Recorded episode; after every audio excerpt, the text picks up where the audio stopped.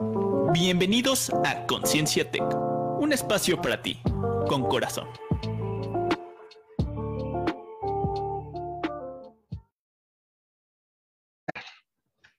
Hola, ¿qué tal? Buenas tardes a todos. Hoy es día viernes 11 de febrero del 2022 y nos encontramos ya en nuestro programa de Conciencia Tech como todos los viernes, eh, transmitiendo a través de la página de la estación Tráfico 109 y también de la página de Facebook de Conciencia Tech. Pues me da gusto saludarte, Raúl, y que te estés reintegrando con nosotros después de una larga certificación que tuviste durante este periodo, ¿no? ¿Qué tal, David? Sí, muchas gracias. Igual me da mucho gusto verlo. De hecho, todavía continúo en ella, ya casi estamos por concluirla, pero, pero en esta ocasión, bueno, tuve un poquito de, del tiempo. Este, y la verdad es que siempre es muy, muy grato estar en este programa, compartir, platicar, conversar, enriquecer, aprender y muchas, muchas cuestiones. Este, y pues ya a punto de iniciar el semestre, cerrando el curso de un par de cursos de inviernos que tuve la oportunidad de impartir. La verdad es que bastante enriquecedores eh, para los estudiantes, para un servidor, para colegas. Este, y pues sin duda eh, me llevo muy, buen sabor de boca de ese curso de invierno y pues con la intención y el mejor compromiso para, para sacar resultados óptimos en este periodo febrero-junio 2022. Así es, aquí en la comunidad del TEC de Monterrey estamos a punto del arranque a nivel profesional porque, como dicen, están culminando su periodo intensivo de invierno y eh, los chicos de prepa ya llevan cuatro semanas con nosotros también ya trabajando. Eh, ellos ya están integrados desde eh, la segunda semana de enero, entonces ya estamos a todo vapor. El lunes, espero que no sea tan caótica la llegada de tanto estudiante, ¿verdad? Pero la verdad, muy ansiosos por eh, tenerlos ya aquí con nosotros y ya poder impartir una clase ya sea híbrida, sincrónica o presencial alterna o de todas las derivaciones que ahora tenemos en este nuevo modelo post pandemia pero que sin lugar a dudas nos va a hacer crecer a todos, como en este caso como profesores que somos nosotros, y a nuestros estudiantes, pues ya el contacto y la sociabilidad, yo lo veo con los chicos de prepa, con los chicos de invierno, o sea, ya estar en el campus en contacto con gente de su edad, con personas, eh, face to face, bien vale la pena, ¿no? Bien vale la pena y creo que es, eh, nos llena de esperanza a todos. Y pues, pues empecemos a tocar el tema de hoy, que por cierto, pues vamos a hablar de, de, algo que muchas veces ya hemos tocado, pero pues siempre es bueno estarlo recordando, ¿no? Como es el ego, ¿no? Y el título le pusimos ahí con el, eh, la creatividad del buen Raúl, el ego, tu gran aliado para crecer. Bien, David. Pues hemos hablado de, de este concepto en reiteradas ocasiones, pero desde diferentes perspectivas y hoy no es la excepción. Y la intención precisamente de, ponerle este título de El ego, tu gran aliado para crecer, es porque, pues, a lo mejor muchos, eh, varias personas que, nos involucramos en temas de conciencia, de, autodesarrollo, de autoconocimiento, ¿sí?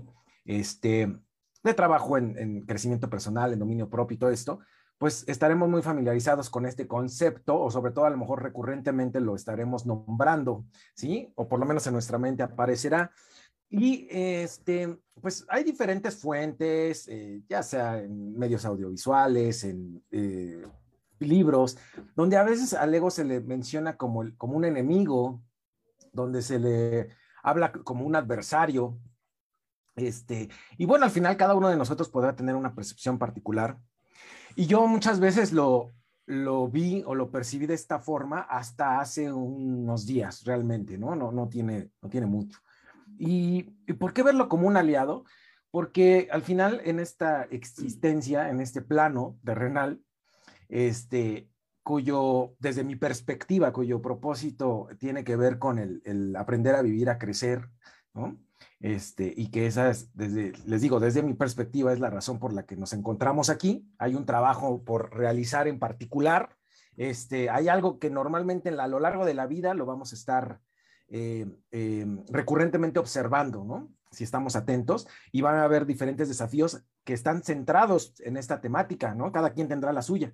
Pero justamente el ego nos permite o yo lo he visto como, como si fuera una brújula, como un radar, ¿Cuáles son estos elementos en donde yo necesito trabajar para poder crecer. En este caso, igual, hay unas, hay quien lo, ve como, eh, al ego como un adversario, como un contrincante, este, a cual, el cual te va a estar retando precisamente para mejorar. Entonces, pues en, esta, en este sentido, pues el ego me va indicando en este plano por dónde ir para crecer, porque si no, siento que no tendría una idea de qué, de qué camino tomar, ¿no? O cuál sería esta labor que me va a estar apoyando en este fortalecimiento individual. No sé qué piensas, David. Eh, fíjate que sí, cuando, cuando entramos, como tú dices, a estos temas de conciencia, de desarrollo personal, de espiritualidad y cuestiones de ese tipo, muchas veces tomamos falsos conceptos del ego. ¿Y a qué me refiero con falsos conceptos del ego? Como tú mismo lo dices, es eh, de, alguna manera, eh, hasta en esta área, se denosta el ego, ¿no? Es, ah, tu ego. Y, es hacerlo un poquito hacia menos.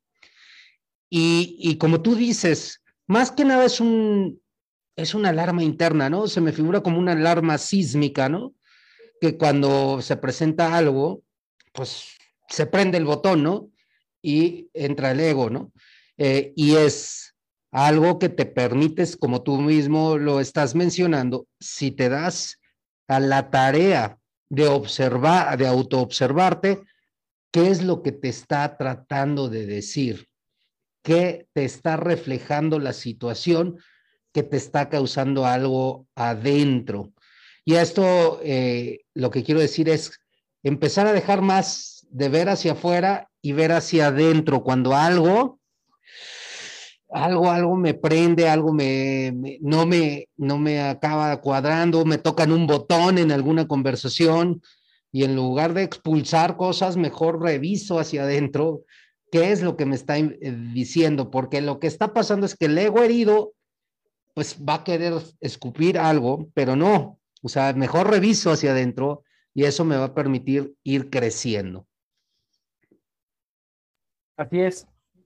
Sobre todo porque, como bien dicen, ¿no? Lo que está dentro está afuera, ¿no? Este, entonces, eh, y viceversa, ¿no? Al final eh, hay una reciprocidad. Entonces, aquello que no podemos nosotros identificar a través de una introspección, a través de observarnos continuamente, lo vamos a ver reflejado más palpable eh, afuera, ¿sí? Y normalmente eso nos va a causar incomodidad, ¿no? Para algunos puede ser enojo, otros puede ser tristeza, ¿sí? Puede haber diferentes reacciones que no son agradables, ¿no? Este, para no llamarlas negativas realmente porque eh, pienso que no hay alguna reacción o, sentimiento o emoción negativo, sino que solamente le llamamos así porque no nos, no nos agrada. Entonces, este, pues normalmente este, este tipo de estímulos nos va a provocar o va a propiciar, mejor dicho, eh, alguna reacción que no nos agrada. Y entonces por ahí está el indicio, esta alarma que tú mencionas. entonces ahí podemos nosotros cuestionar qué es lo que me quiere decir en este momento este, esta emoción, esta sensación en particular. Este, entonces, por ahí ese es el, uno de los puntos. Y precisamente eh, abordándolo desde esta perspectiva, me gustaría preguntarte, David, si tú tienes alguna ah, experiencia en mente, alguna que pudieras traer de recuerdo, en donde justamente percibieras esta alarma y te hayas dado cuenta que hay un trabajo este, para, para, llevar a cabo con, con tu ego en particular. Sí, sí, sí, sí he tenido situaciones y particularmente eh, voy a hablar de, eh, de otros temas que hemos tocado y que hemos platicado a través del programa. Uno desde la infancia tiene heridas emocionales eh, por diferentes circunstancias, ¿no? De, de, vida que cada uno tiene un camino recorrido y particularmente cuando yo estoy envuelto en una situación que considero injusta desde mi juicio, porque no quiere decir que sea injusta, pero que puede para mí percatarse como injusta, pues precisamente llega en lugar del adulto, eh, llega el niño, el niño interior, y en ese momento, pues reacciono impulsivamente porque siento que me, estoy, me están tratando injustamente, ¿no? Y cuando me están tratando injustamente, mis emociones son de enojo, de frustración, de, eh, de agresividad inclusive, y entonces, este, esto lo denoto y me doy cuenta de que cada que veo algo injusto, ya sea para mí o que yo lo califico como injusto para otra persona, siempre reacciono, ya sea para defenderla a la otra persona o para defenderme a mí. Y es algo que se repite y, y se repite y se repite hasta que no realmente yo haga un trabajo conmigo. ¿A qué me refiero con un trabajo conmigo? Hacerme consciente de que eso me duele de que hubo una situación desde la infancia que eh, me, me hace sentir así, que la acepto esta situación y sé que es por, por eso, pero aparte de eso, pues lo comparto, lo agradezco y empiezo a trabajar en consecuencia. ¿Cómo? Pues tendré que, tengo que tomar medidas sobre mi niño interior, ¿no? Hablar eh, precisamente como tú, tú lo has mencionado otras veces, estar en contacto conmigo espiritualmente a través de una meditación, a través de caminar por el parque, platicar con mi niño interior y decirle que no está solo. Y, son cosas que tiene uno que ir haciendo trabajo diario, porque si no, eh, otra vez se presenta y el ego lo detona, ¿no? Es un ejemplo claro que yo quisiera decir. ¿Tú has expuesto algún tipo de situaciones?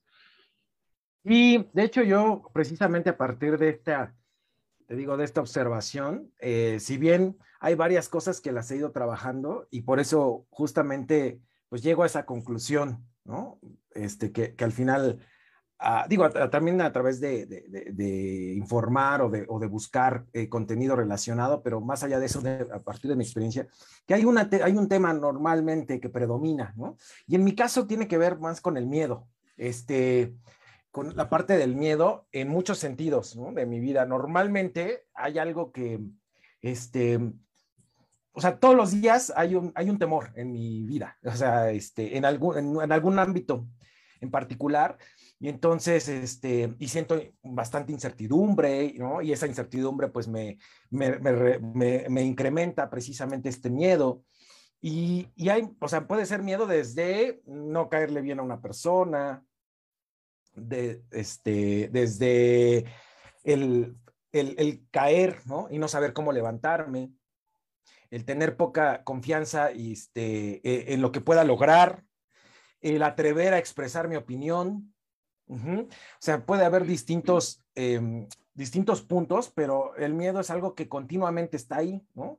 Este, hasta, hasta de repente gastar dinero, invertirlo en algún lado, este, tomar algunas decisiones. O sea, eh, eh, te digo, el miedo está predominantemente en muchas cuestiones, ¿no? Em, y precisamente ahí yo, lo, ahí yo lo veo y trato de... Eh, hay otra cuestión, ¿no? Que antes de que se me vaya, precisamente las lecciones más eh, desafiantes o más fuertes que he experimentado este, hasta el momento han sido cuando yo no he tenido el valor precisamente de asumir las consecuencias de mis actos. Es decir, tomar decisiones con valentía y, te digo, al final, asumir las consecuencias, o sea, confiar en mí mismo, ¿no? Y eso no, no lo he llevado y, este, y he sido donde mayor dolor he presentado o experimentado también han sido donde he aprendido las mejores lecciones, pero hoy en día, y lo hemos dicho en otras ocasiones, estoy muy consciente que no necesariamente tenemos que aprender siempre con dolor, ¿no? Este, pero, eh, y, busco tratar de, observarlo continuamente, ¿no? Precisamente para, para, para ya no, no caer en este piloto automático y que la vida me demuestre que dónde tengo de ir, ¿no? Sino yo conscientemente tratar de enfocarlo. Pero sí es el, es el miedo. El miedo está presente continuamente y entonces, pues el impulso, eh, a veces de hecho, muchos años de mi vida y todavía hasta hace no tanto, hasta hace poquito, yo me dejaba, eh, me replegaba, ¿no? Por el miedo. No tomaba acciones, lo postergaba. Y ahorita, sobre todo en estos últimos días, trato de, así sea una acción muy pequeñita, la hago, la hago, la hago, porque al final, este, pues esa valentía no va a llegar solita, ¿no? Y no va a llegar en un acto grande. Tiene que ser a partir de actos consecuentes de manera constante. Y, retomo este tema porque eh, al final de cuentas los miedos eh, muchas veces los eh, tiene uno presentes y lo juegan, como tú dices, contigo, porque en realidad están en la mente, ¿no? ni siquiera están en otra parte más que en tu mente, ¿no? Esos monstruos que te vas creando y que te detienen y que te hacen no actuar, ¿no? Eh, me vino a la mente eso ahorita porque estoy dando dos, a dos coaches, coaching vocacional para elección de carrera, ¿no? Y uno de ellos me decía, es que tengo miedo a no elegir mi carrera correctamente, ¿no? Tengo miedo de que eso, y le digo, ¿y, cuál, ¿y qué es lo peor que podría pasar? No, pues perder tiempo y el dinero de mis papás y defraudarlos. Le digo, pero también ya me dijiste que tus papás te van a apoyar a pesar de que la decisión no sea la correcta. Sí, pero entonces, le digo, entonces, ¿dónde está el miedo? ¿Está el miedo a que tus papás no te apoyen o el miedo está dentro de ti? Le pregunté. No, pues es que el miedo y, el juicio me lo estoy haciendo yo. Y le digo, sí, es que es exactamente eso. A veces uno como actúa como el peor juez o el juez más estricto que hay con uno mismo. Le digo, ¿qué es lo peor que puede pasar si te equivocas? No, pues buscar otra oportunidad en otro lugar donde, donde esté a gusto, donde me vaya yo a, este, a sentir feliz. ¿Y qué te generó el haberte equivocado? Ah, pues me generó aprendizaje, o sea, hizo una reflexión como tal, ¿no? Y de ahí salió una pregunta muy valiosa, ¿no? Que le, dije, oye, ¿qué sí depende de ti para que a pesar de que no elijas bien la carrera y te equivoques, tú te sientas en paz y tranquilidad? Y ya de ahí surgieron muchas ideas, pero hoy me viene a la mente esto, mientras no reconozcas el miedo, ¿dónde está? ¿De quién es? ¿Y qué es lo peor que podría ocurrir? Y si estás dispuesto a cruzar, pagar ese precio, pues al final de cuentas, ese miedo va a desaparecer. No sé si te pasa a ti, Raúl. O sea, ya que estás actuando en algo, ya se te quitó el miedo, ¿no? Aunque el miedo puede estar presente, a mí me da miedo llegar al primer día de clases a mi salón, por ejemplo, o, nervios, pues. Sí, sí, claro, como tú dices, algo que puede estar ahí presente todo el tiempo, pero como tú dices, el miedo a hacer algo lo, precisamente lo enfrentas, tomas acción al respecto y este, y entonces ya se te quita para eso, ¿no? Y ya ahora, ahora viene otra, porque al final, como decía, ¿no? Es, es como, digamos, en este caso, ¿no? Una persona, un deportista, pues es, no sé, Rafael Nadal, ¿no?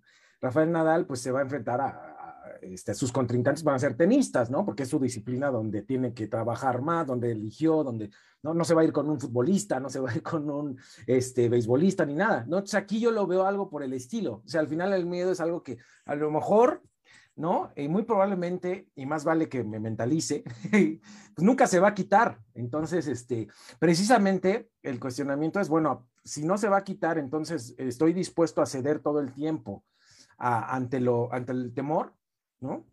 Y entonces, ¿qué va a implicar eso?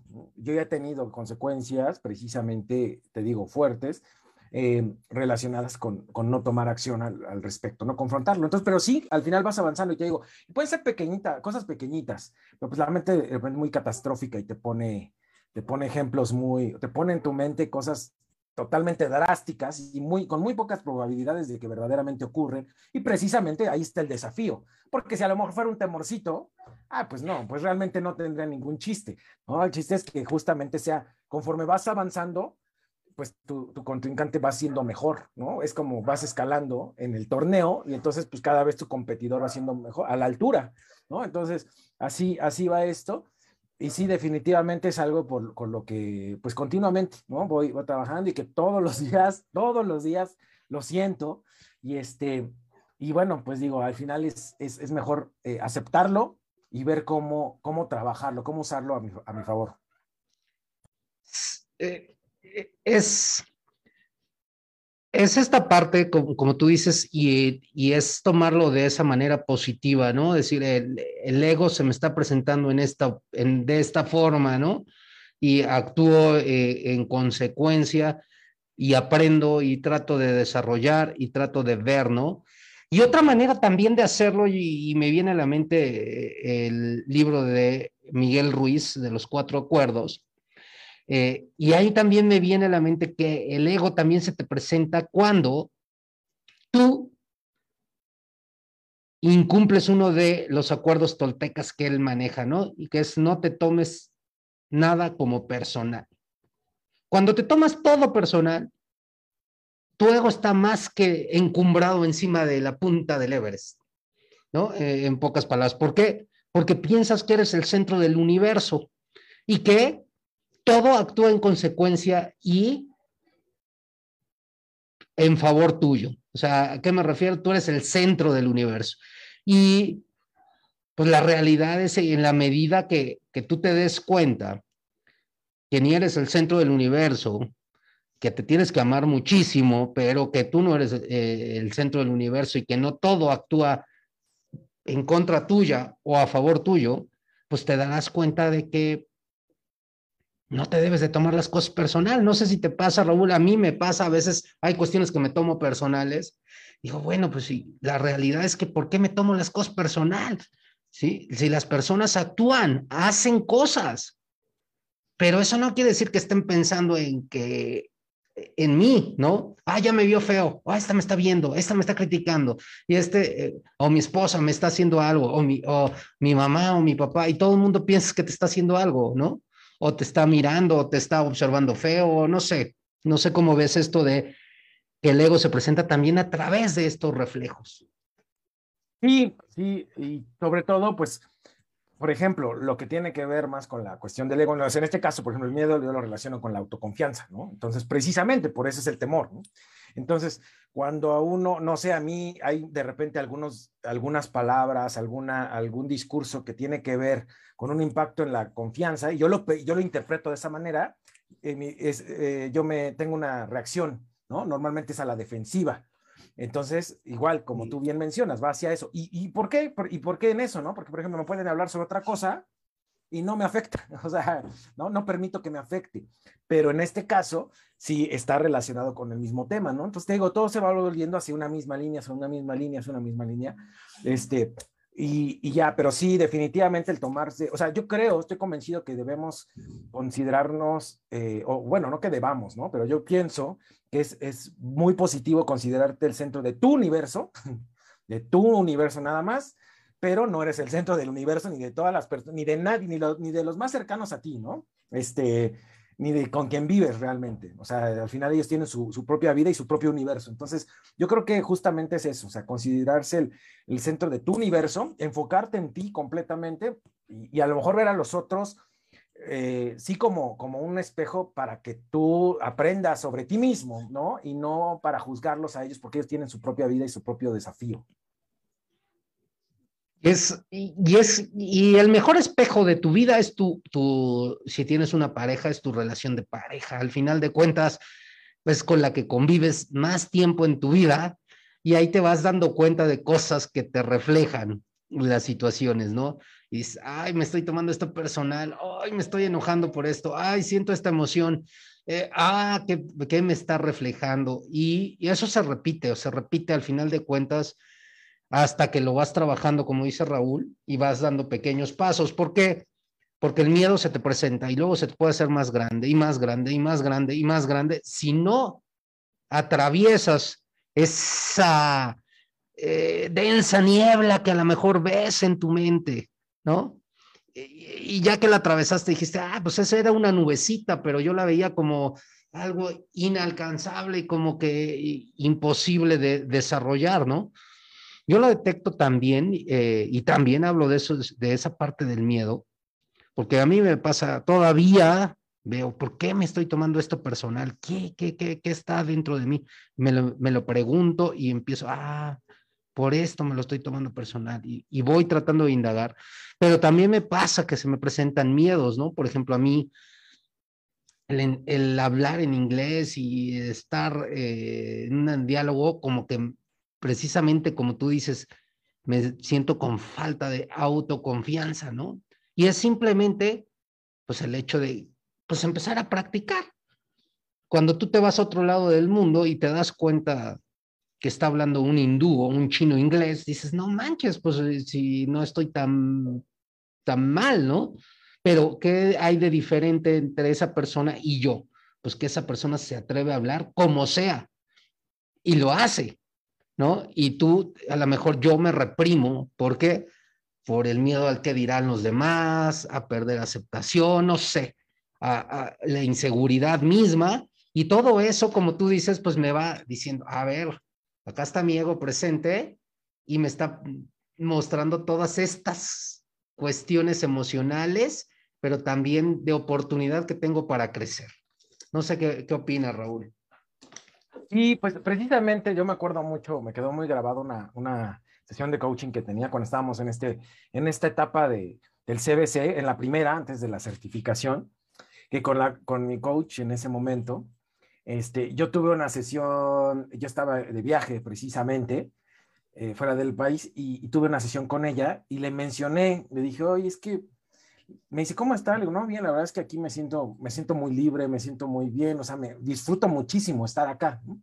Este, y me decía, es que justamente cuando uno viaja, pues no tiene ninguna historia que proteger, ¿no? Y efectivamente, y es, ahí está la parte del ego, ¿no? El ego es identificación, ¿no? Entonces, al final, este, si tú estás aquí, ¿no? Por ejemplo, yo en ese momento, aunque sí, había, había situaciones donde yo sentía temor, pero era mucho menos que el que, siento aquí día con día, ¿no? Este, irónicamente, en el terreno conocido, ¿no? Aunque parecería, parecería lo contrario, pero precisamente, ¿por qué? Porque allá, por ejemplo, como tú dices, bueno, hablaba inglés y, y a lo mejor pues tengo, tengo el, el, acento o el tono, pues no es precisamente el, de un nativo, pero este, pero pues la gente no te, no te, no te juzga, o si te juzga, no estás con la mentalidad o el pensamiento de que te va a estar juzgando. O sea, a lo mejor sí lo hacen, no lo sabemos, ¿no? Pero, pero no estás como acá que dices, híjole, ya de estar diciendo, ching, ya pronuncié mal, ya dije esto, ya esto no se hablaba así, ¿no? Por poner un ejemplo, pero otras cuestiones, ¿no? El comportamiento y todo, y no es porque allá viviera otra, otra vida realmente descabellada, sino que simplemente era, como decía, no, no proteger una historia. Ahí simplemente a lo mejor me atrevía a contactar más gente, ¿no? Cosas que ahorita ya hago más, aún con ese temor, ¿no? Pero que en ese momento, pues yo decía, bueno, pues voy a ver, ¿no? Y de repente, pues me paraba con alguien que ni conocía y le daba mi tarjeta y para ver si hacíamos algo y me decían que sí, o sea, no sé, había como que cosas que, que, que hacía y que no sentía, me daba cierto temor, pero era muy ligero, ¿no? Y acá, te digo, es como, hijo, ya hay una historia, ¿no? Y hay una historia de por medio y de repente uno las quiere proteger, porque si entonces, si cambias de comportamiento, entonces ¿a, qué te agarras, por decirlo de alguna manera, ¿no? Ya no hay una identidad a cual agarrarse y eso da, al final también refleja ese, temor, ¿no? Y entonces ahí es donde vuelve la parte de la autoconfianza, ¿no? Al final, donde vayamos, pues siempre vas a estar contigo, ¿no? Y, y tú no eres ni el cuerpo, ni la mente, ni todo lo que implica estar acá, ¿no? Sí, eh, es esta parte de, el ego también nos muestra esta parte, este sentido, yo pienso, de responsabilizarnos. Eh, como lo has dicho tú a través de, estas sabes palabras y de lo que tuviste en la parte de, tu sesión de coaching, el ego mismo nos está mostrando decir, ey, ey, ey, ey, a ver, deja de hacerte la víctima y estar señalando hacia afuera y empieza a responsabilizarte de tus emociones, de tus sentimientos y de, de ti como ser, como ser. O sea, no vayas hacia afuera, eh, ven hacia adentro, porque como tú mismo lo dices, es un ente de protección. O sea, nuestra mente está creada para protegernos y por eso te surgen los miedos, a ti, Raúl, a mí, a todos. O sea, porque dices, a ver, a ver, a ver, a ver, párale, ¿para qué te vas a arriesgar? O sea, ¿qué necesidad tienes de arriesgarte si acá estamos seguros? No tienes por qué arriesgarte, pero es algo que viene desde nuestro cerebro primitivo, o sea, de decir, a ver, ¿por qué vas a salir de la cueva si hay un montón de dinosaurios? No, aguántale, no, no salgas, ¿no? O sea, es algo, pues, de, yo digo, transgeneracional, pero que tenemos que ir entrenando a nuestra mente a, y a, o sea, como tú mismo lo dices, aceptar que está, pero entrenando a tu mente para que puedas detectar y hacerlo ahí, reconocer y avanzar, porque al final de cuentas creo que eso tiene que ver con un reconocimiento. Y para mí te digo, el ego siempre, en muchas de mis circunstancias, me está reflejando, ay, a ver, deja de estarte haciendo la víctima y deja de estar culpando a lo externo y deja de quejarte y empieza a trabajar en ti. Pero llegar a ese, a esa, a esa interiorización, hay momentos que como buen ser humano que soy, pues los pierdo y, vuelvo a caer, ¿no? No sé si te, te, ocurre esta parte de la repetición de la situación a pesar de que ya la estás aprendiendo, ¿no? Sí, sí, sí, sin duda. Sin duda me vuelve a ocurrir este, en, otros, en otros escenarios, ¿no? Y de hecho, el ejemplo, tú lo decías hace ratito, Si tienes una pareja y vives sobre todo con esa pareja, te refleja mucho, ¿no? Y en este caso, pues con las personas que te rodeas, ¿no? Yo lo tengo clarísimo también. En el caso de Ana Mari, este, Ana Mari, eh, es algo, o sea, me lo refleja, pero en la cuestión de, al, contrario, ¿no? Como de impulso, este, como de, de, tomar el riesgo, ¿no? Y en el caso, por ejemplo, que lo veo con Leonardo, hasta con mi perrita Chloe, con ellos veo de repente ese temor, ¿no? Y, yo, por ejemplo, con Leo a veces hasta me molesto porque él ya hizo algo, no sé, ya se subió algún juego, ¿no? Vamos a jugar. Ya se subió un juego, ya lo hizo y ya lo hizo varias veces, ¿no? Y de repente vamos, volvemos a ir, me dice, no, porque me da miedo, ¿no? Digo, pero ya lo hiciste, ¿no? No, me da miedo, ¿no? Entonces me, me molesto, obviamente, y yo me cacho y digo, no, pues al final hay algo ahí que me está reflejando, ¿no? Que es precisamente, y yo lo veo, ¿no? Hay cosas que ya he hecho en varias ocasiones y de repente estoy en otro proceso como que algo me dice, oye, hazlo, ¿no? Pero me detengo. Y es como de, pero pues ya lo hiciste, ¿no? Con otro contexto, pero ya lo hiciste, o sea, ya lo hiciste, ¿por qué no te atreves? Y entonces lo veo reflejado con, con mi hijo, ¿no? En, esa, en ciertas cuestiones, o sea, él es, es muy seguro, en general, pero hay cosas donde la veo muy reflejado, ¿no? Este, que le da miedo, y te digo, sobre todo la parte de que eh, lo chistoso, ¿no? Es que digo, bueno, atrévete, yo voy a estar ahí para apoyarte, ¿no? Este, o sea, te voy a cuidar, no te voy a estar ahí agarrando, pero te voy a cuidar. Y, ese, y eso también lo, lo llevo después y digo, bueno, pues la misma vida me ha, me lo ha demostrado, eso también. O sea, el atreverte y si yo te voy a cuidar, no te preocupes, ¿no? Pero aún así, uno, uno, uno de repente es necio, ¿no? Y como dice, se vuelve a, a repetir, ya en menores grados, eh, afortunadamente, o sea, ya no en, en, golpazos, pero, pero sí, sí lo veo repetitivamente. Pero como tú misma, lo, mira, ahorita eh, la conversión que estamos tomando, y, si somos observadores, todos los que estén escuchando el programa o viéndonos, se habrán dado cuenta de que ese puede ser un diálogo interno con tu niño interior, que al final de cuentas es el que siente miedo por alguna de las circunstancias que hayas vivido en tu, tu etapa de la infancia y se presenta al niño interior. O sea, eh, esto, cuando hablamos de niño interior, es, hablamos, siempre está ahí en ti, o sea, el niño, tu niño interior, y, van a escuchar, y está, y, mucha gente habla del niño interior, y etc. Pero es la realidad.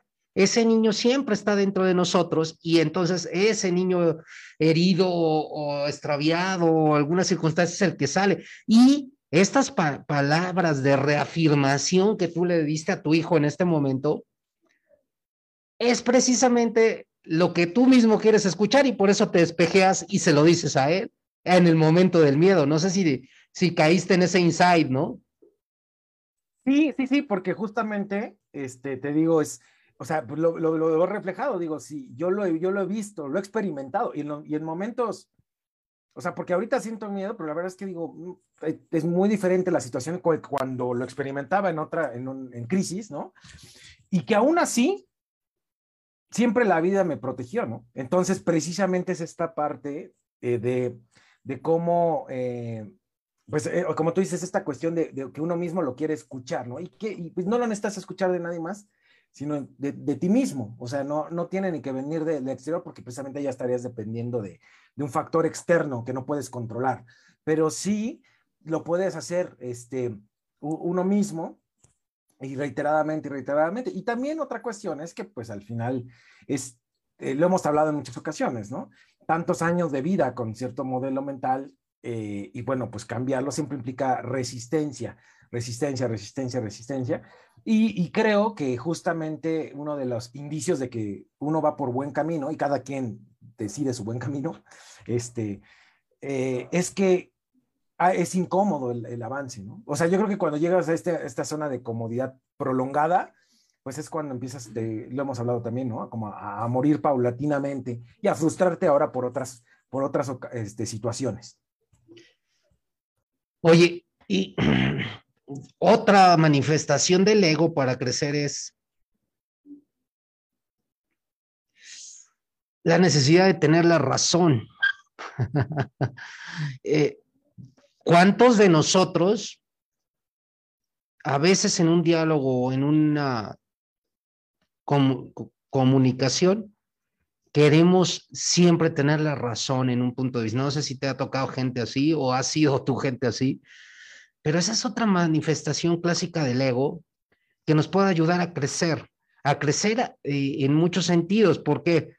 Porque decir, ah, caray, a ver, si yo hago una comunicación y entiendo que yo tengo un punto de vista y que la otra persona tiene otro punto de vista y que podemos enriquecer nuestros puntos de vista para eh, que los dos podamos entender al otro, y no quiere decir que estemos de acuerdo, pero sí entender que no pueden pensar igual que nosotros y que no tenemos la única verdad, sino que simplemente es nuestra creencia y nuestra manera subjetiva de ver el mundo, pues aprendes a crecer y empiezas a enriquecer tus relaciones también. No sé qué opinas si esto o no es una manifestación clásica del ego para que puedas crecer.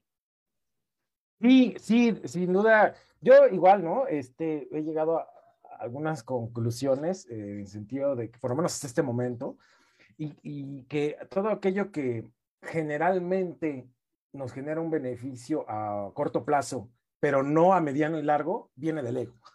Este, no quiere decir que todo lo que genera beneficio a corto plazo es del ego, ¿no? Pero, pero si solamente me genera un beneficio a corto plazo y así se va, eh, pienso que proviene del ego y una de esas es tener la razón, porque precisamente cuántas discusiones no llegamos a tener por, por, por, demostrar que tenemos la razón y al final terminamos, o sea, nos dura el placer un minuto, dos minutos, ya gané la conversación, pero en realidad después nos sentimos mal, este, nos damos cuenta que la, tal vez la regamos, incluso manipulamos la conversación para tener la razón, este, entonces pues ya dices, bueno, sí, obtuvo un beneficio en el corto plazo, pero realmente a largo plazo esto no es verdad. O sea, eh, a lo mejor lo, lo, lo, ideal, más que tener uno u otro la razón, es que cómo construimos una razón en común, ¿no? Podría ser. Y, a veces me puedo decir, estoy equivocado y a lo mejor tu perspectiva es más adecuada para lo que estamos buscando y entonces pues también se vale, ¿no?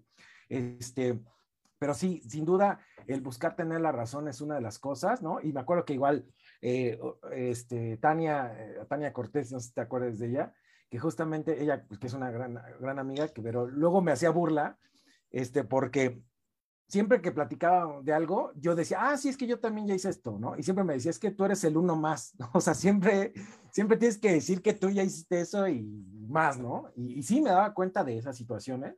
Y digo, pues sí, sí es verdad, ¿no? Entonces, precisamente, ¿no? Este, y, pues al final siendo monotemático, porque estamos hablando del tema, este, pues va relacionado con esta, este tema de la autoconfianza, ¿no? Ah, mi, confianza entonces la valido a partir del reconocimiento de otros, ¿no? Y no de lo que yo, sin que nadie tenga que saberlo, con que yo me lo demuestre, con eso pues, debería de bastar para, para justamente sentirme verdaderamente seguro de mí mismo.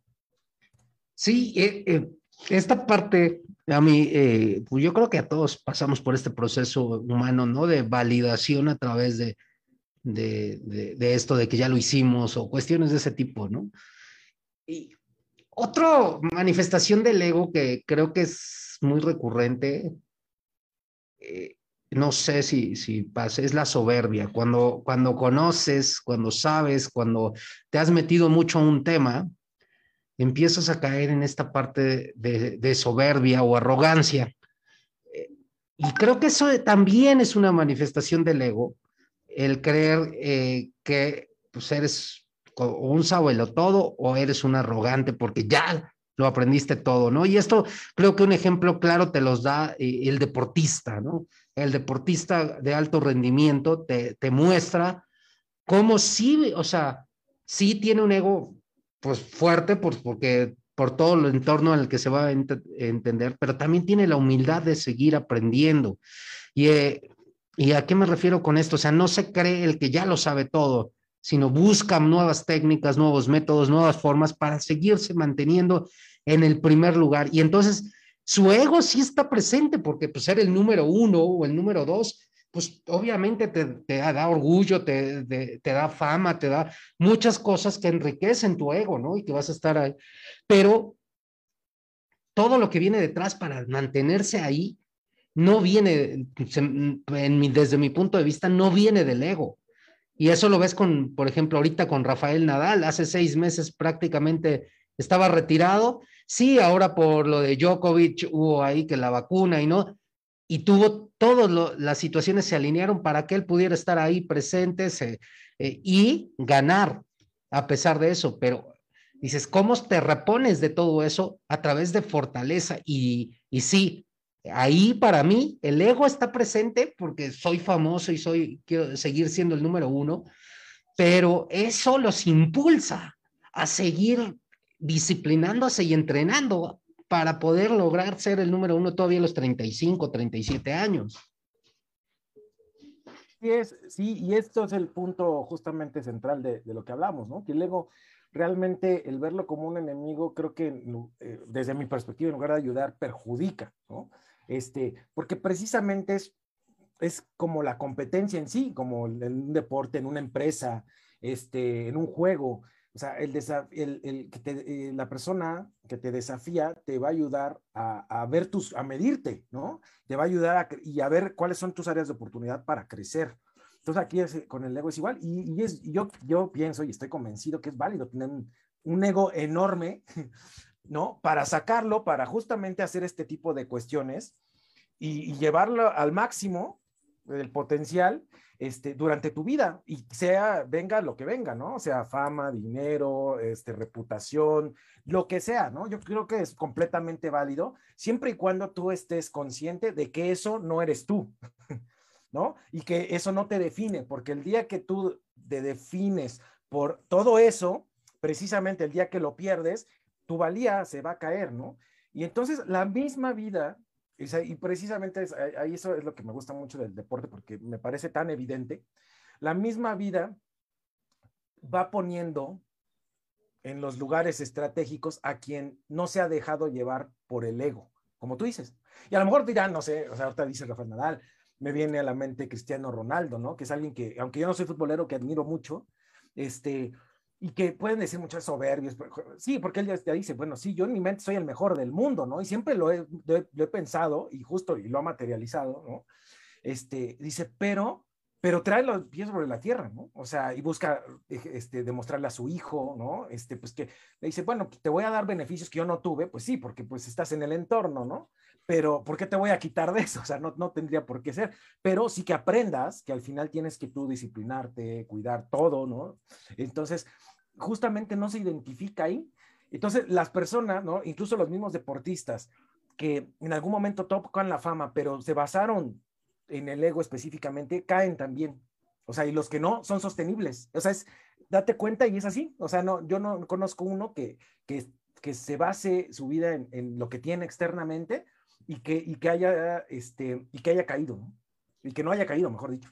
Así, eh, sí, deben de tener una fortaleza interna muy bien trabajada y una humildad a prueba de todo, porque eh, ya esos entornos de fama y de, todo, sí están expuestos a, muchas, eh, a un ambiente muy agresivo en ese, en, ese, en ese momento, ¿no? Pero como te digas, si tú, como tú mismo lo dices, si te dejas adular, y, y hay muchos ejemplos en el boxeo, que es normalmente donde peor les va a algunos, ¿no? Este, pues pierden todo, ¿no? Hay otros que se preparan y yo veo, este, por ejemplo, yo sí soy medio futbolero y veo a Luis García, Jorge Campos y a Sague y veo que, que son futbolistas famosos que se prepararon para después de ser futbolistas, ¿no? Y que se metieron a medios de comunicación y que tienen sus, eh, sus empresas, ¿no? Ya tienen algunas empresas de marcas de que hacen playeras y tienen sus gimnasios y restaurantes y y, y, no se quedaron ahí. O sea, sí estuvieron conscientes que un día iban a dejar de ser el futbolista famoso, pero jamás iban a dejar de ser la persona. Entonces, se fueron preparando y sus entornos los ayudaron a ir creciendo, ¿no? Y yo creo que se siguen valiendo de esta herramienta para seguir creciendo como personas, ¿no? Para ser eh, aspiracional al final de cuentas, ¿no? yo creo que ese es otro punto relevante. El ego te puede ayudar aspiracionalmente. Y eso no tiene nada de malo. Ser aspiracional, pues te va a hacer crecer en todos los ámbitos de tu vida, personal, eh, espiritual y eh, económicamente. Sí, Sí, sin duda es algo que, te ayuda, que te puede impulsar este, y tener la certeza de que no eres, como decíamos, todo lo que se ha construido, este, eso, eso ayuda precisamente. Y otra cuestión es, es igual algo que se puede observar también es que aun cuando ves a estas personas que, y sobre todo mencionamos este tipo, ¿no? Como deportistas o puede ser actores, actrices o empresarios, ¿no? Que son de los rockstars, ¿no? Que a lo mejor para algunos podría aparentar demasiada, este, a lo mejor sí soberbia o cosas por el estilo, algo que igual yo puedo eh, evaluar es, es, el impacto que tienen positivo para la sociedad de una u otra forma, ¿no? Habría que, porque a veces no es tan evidente, ¿no? Este, a lo mejor hay, quien dice, no, es que esto, pues, ¿qué, qué, qué, ¿cómo ayudan, ¿no? A la sociedad. Pues de alguna u otra manera están impactando a, la sociedad de cierta manera, ¿no? Y me voy a poner el, el, el ejemplo que mencionas de fútbol, ¿no? Este, pues sabes que un ver a una persona, a una estrella, ¿no? De determinada, con determinada, este, determinada reputación o prestigio, al final une a, un grupo de gente importante, ¿no? En una empresa, o sea, al final vincula, ¿no? Y nosotros somos una, somos unidad precisamente, entonces favorece esta unidad, aunque sea por un par de horas, ¿no?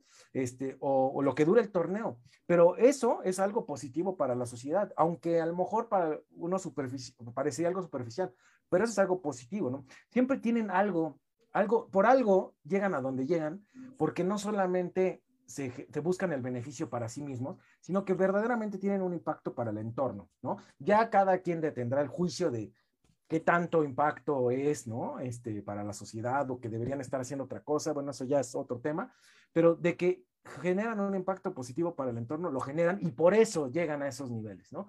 La persona que solo busca el beneficio propio, que eso también es parte del, mucho del, del ego mal canalizado, ¿no? Porque todo es ego al final, pero este, termina sufriendo, nunca se llena, ¿no? Este, nunca se llena y, siempre me encanta el, poner este ejemplo y, sobre todo porque casi nadie vio esta película o no les llama la atención, que es la de la Mujer Maravilla, ¿no? La de 1984, donde precisamente el, enemigo o quien detona este, eh, la historia es una persona que tiene el poder de conceder cualquier deseo. Y entonces se da cuenta, en la historia te das cuenta que las personas cumplen todos sus deseos, pero los deseos por sí mismos terminan siendo caóticos, ¿no? Si la vida nos permitiera cumplir nuestros deseos eh, gol atrás, se volvería un verdadero caos, ¿no? Y entonces, precisamente ahí, a mí esa, esa película me lleva mucho a la reflexión, de verdad hasta las lágrimas, de decir, es que a veces si uno quiere las cosas como las desea, ¿no? Y si no salen, se enoja, pero en realidad la vida siempre te va llevando por donde, por donde debe de ser, y, es, y eso es parte de nuestro ego, ¿no? Queremos que las cosas salgan como nosotros queremos y, y queremos controlar todos los aspectos para que salgan como tú quieres. Y la realidad es que yo creo, y tú te topas más con esto antes de que terminemos, con el emprendimiento y ahí te, tú te das cuenta que a través de que hay un montón de cosas que a pesar de que las consideres no van a salir como tú quieres que salgan.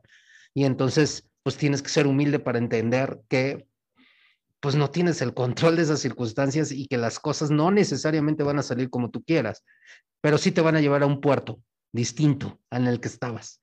Y eso te va a permitir, este, pues crecer, ¿no? Al final de cuentas, creo que ese es el, eh, eh, algo muy beneficioso que, y que pienso de estas nuevas generaciones. Al final de cuentas, eh, este, esta forma de ver el error o la equivocación ya es otra manera de verla.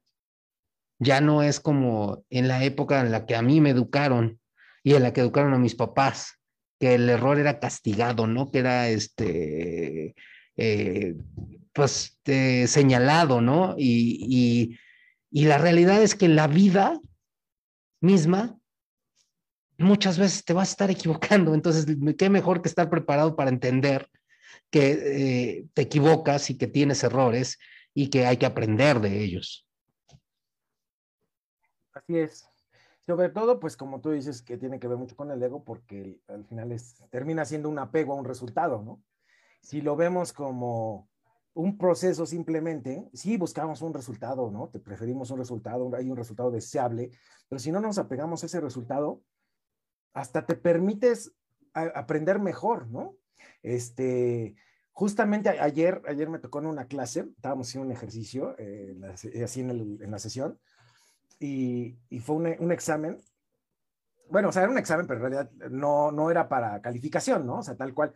Y entonces lo hizo un, estudiante y luego le dije a una, una, chica que se había incorporado después, este, oye, eh, ¿lo hace? Sí, sí, claro. Y le dije, nada más que ahora vamos a cambiar el tipo de ejercicio, no va a ser lo mismo, ¿no?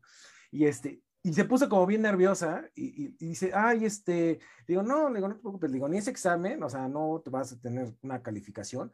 Y dos, le digo, desapégate del resultado, o sea, realmente de nada va a servir, le digo, que tú atines a la respuesta si no sabes por qué le atinas, o sea, por qué es esa respuesta, o sea, no sirve de nada el aprendizaje, o sea, no vas a tener un aprendizaje ahí. A lo mejor el resultado lo tienes, pero es banal, ¿no? Es superficial. Le digo, pero desapégate, desapégate, desapégate, perdón, y al final, de 10 preguntas, o sea, 9 correctas. Y lo mejor de todo es que supo por qué, ¿no? Y, sí, se calmó al final de cuentas. Y eso es muy importante, ¿no? Este, hace poco escuchaba, ya para ir cerrando, eh, un, mensaje que decía precisamente, ¿no? Eh, el verdadero, una de las cuestiones o del chiste de la vida es saber o aprender a crear, ¿no? Este, y, y crear continuamente este, sabiendo de antemano que igual no se te va a reconocer, no vas a tener dinero, no vas a tener... De, todas maneras, la vida tiene sus principios y te va a rendir frutos eso, ¿no? En algún momento. Pero, pero si tú te desapegas de esa cuestión, ahí es donde está el verdadero chiste, ¿no? Ahí está donde está el crecimiento personal, espiritual, en muchos sentidos. Porque no estás esperando que alguien te reconozca por ello, ¿no? O sea, no estás como un mercenario buscando una recompensa, sino que lo haces por convicción y eso es lo más enriquecedor. Eh, creo que todo se traduce en esa parte de dar sin esperar, sin expectativas, ¿no? Y al final de cuentas, cuando tú das sin expectativas y no esperas nada más, pues tú te vas a sentir satisfecho, te vas a sentir tranquilo, te vas a sentir pleno. Y como tú mismo dices, el universo, la vida, lo que sea, te va a alinear y te va a poner e, en, nuevas oportunidades o nuevas posibilidades, ¿no? Entonces, utilicen, utilicen su ego em, en favor de su crecimiento. Eh, a veces no es grato, a veces es menos ingrato, ¿verdad? Pero eh, al final de cuentas, siempre el estar en este entorno, como lo hemos dicho, de crecimiento personal, nos va a llevar a darnos cuenta que esto se va a detener tal vez cuando paremos de eh, estar, eh, estemos muertos, y eso no sé, porque a lo mejor puede hacer que elevemos nuestro nivel de conciencia a otra alma, a otra vida, etcétera, pero yo no se los puedo garantizar ni les puedo decir que sí o si no, este, pero bueno, es, es una posibilidad, ¿no? Y pues les deseamos el mejor de los semestres a todos en este inicio de profesional y nos estamos escuchando y viendo como todos los viernes a través de Conciencia Tech. Gracias y mucho éxito.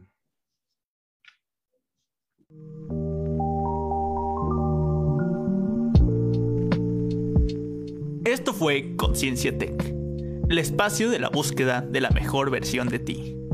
Hasta la próxima.